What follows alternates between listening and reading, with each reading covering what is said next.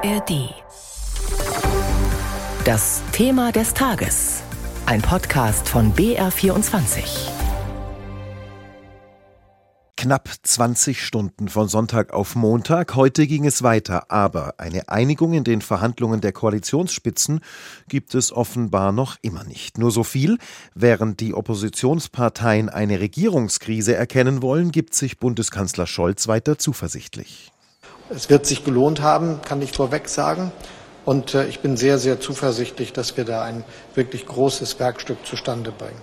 Dass solche Diskussionen lange dauern, ist nicht weiter verwunderlich, denn es sind ja viele gesellschaftliche Strömungen, die sich mit der Frage, was soll denn nun werden, auseinandersetzen. Das äh, wird delegiert an Parteien, die im Bundestag Platz nehmen. Das wird delegiert an Regierungen, die Koalitionsregierungen sind. Und da müssen Dinge besprochen werden, die nicht alle schon geklärt sind.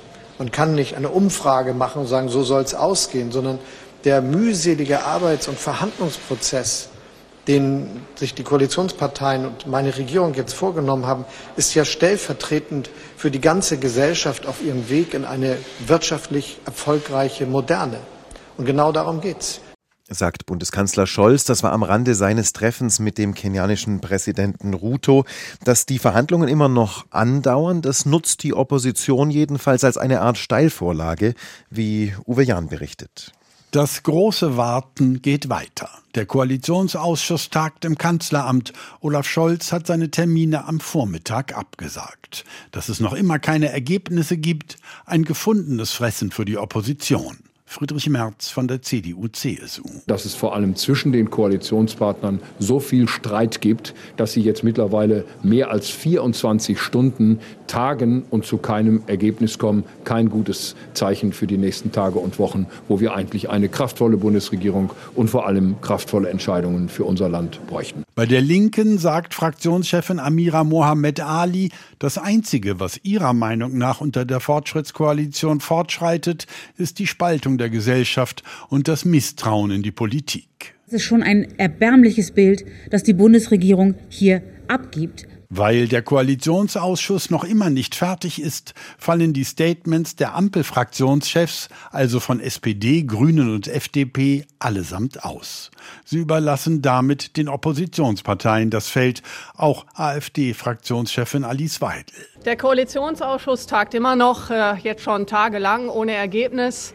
Und äh, wir sehen, dass die ähm, Regierung regierungsunfähig ist. Ganz so ist es dann doch nicht. Den Termin des Bundeskanzlers bei einer Konferenz zum Thema Forschung nimmt Bundesarbeitsminister Hubertus Heil, SPD, wahr. Er wirkt gelassen. Und deshalb ist das Motto dieses Forschungsgipfels 2023 auch das Motto des Koalitionsausschusses, nämlich Blockaden lösen und Chancen nutzen das Signal von hier aus ins Kanzleramt ist, glaube ich, auch deutlich angekommen. Blockaden lösen und Chancen nutzen. Das scheint gar nicht so einfach zu sein, wenn es darum geht, den Klimaschutz bei Gebäuden oder im Verkehr zu regeln. Bundesaußenministerin Annalena Baerbock von den Grünen beschreibt es bei einer anderen Konferenz am Vormittag in Berlin so. In einer leidenschaftlichen Debatte darüber, wie wir diese Sicherheitsfrage Klimaschutz in der Gesellschaft verantworten. Klimaschutz und Sicherheit. Und das ist noch längst nicht alles. So will die Ministerin Lisa Paus von den Grünen die Kindergrundsicherung durchsetzen und die FDP an der Schuldenbremse festhalten.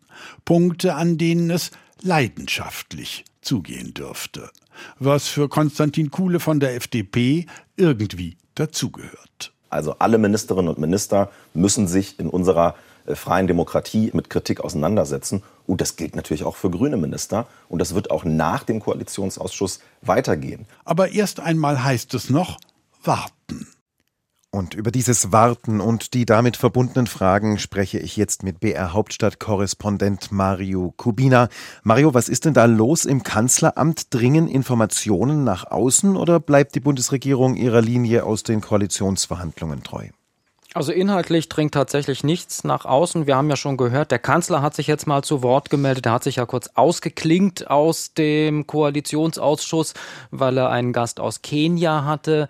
Und äh, bei der Gelegenheit hat er dann noch gesagt, dass es sehr, sehr, sehr gute Ergebnisse geben würde nach diesem Koalitionsausschuss. Er hat die Latte also recht hoch gehängt. Die hauptsächlichen Fragen seien längst gelöst. Jetzt gehe es um viele Details und dann hat er uns Journalistinnen und Journalisten noch ein paar Überraschungen Überraschungen versprochen, also Einigungen zu Themen, die gar nicht so sehr jetzt im Mittelpunkt der Berichterstattung der letzten Tage standen. Na, wir sind gespannt. Aber inhaltlich keine neuen Infos. Die Ampel hält dicht und das ist zumindest aus Sicht der Koalition vielleicht ja auch eine ganz gute Nachricht, denn Durchstechereien, die gab es genug in den letzten Wochen und das haben ja auch viele Koalitionäre beklagt.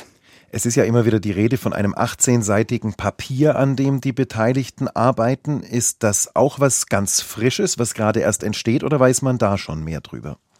Also das ist wohl wirklich Work in Progress. 18 ähm, Seiten, wenn es denn noch 18 Seiten sind, das wäre schon recht umfangreich für so einen Koalitionsausschuss. Spricht dafür, dass das, was der Kanzler jetzt angekündigt hat, eben eine Paketlösung ist. Also nicht nur zwei, drei Punkte, die dann mal geklärt werden, sondern wirklich äh, ein großes Paket, um ähm, eine Reihe von Konflikten auch mal abzuräumen. Welche das sind, da will ich jetzt nicht weiter spekulieren, aber ein Grundkonflikt will ich noch mal ansprechen. Das ist schon wahrscheinlich, dass der dann auch mal gelöst wird von der Ampel, wenn es denn ein Ergebnis gibt. Das sind eben die Verkehrsprojekte und die Frage, wie viel Tempo denn da reingelegt wird bei neuen Verkehrsprojekten. Die Grünen wollen ja, dass es vor allem auf der Schiene mal vorangeht und äh, das Schienen Projekte vorrangig auch geplant und umgesetzt werden. Die FDP sagt, naja, das muss aber auch für Autobahnen gelten. Auch die gehören zur Verkehrsinfrastruktur. Und da könnte ein Kompromiss darin bestehen, dass sich die Grünen beim Autobahnbau ein bisschen auf die FDP zubewegen. Dafür aber die Liberalen beim Klimaschutz sagen, na, da muss der Verkehrsbereich vielleicht noch etwas nachschärfen. Denn tatsächlich, die Klimaziele werden im Verkehrssektor bisher nicht erreicht. Da ist noch Luft nach oben. Aber ob das wirklich eine Einigung ist, darauf gibt es jetzt keine Hinweise. Klar ist nur, es wäre ganz gut für das Ansehen der Koalition und für ihre Handlungsfähigkeit, würden sie diesen Konflikt lösen. Es gibt ja auch tatsächlich genug zu besprechen. Trotz allem hat natürlich auch die Opposition die Gelegenheit genutzt, heute nacheinander vor die Presse zu treten, auch von Regierungskrise zu sprechen. Zu Recht, wie schätzt du das ein? Na, es ist vielleicht etwas zu schnell. Es ist klar, die Opposition sieht jetzt zu, dass sie auch ein bisschen Nektar saugt aus äh, diesen Dauerverhandlungen der Ampel.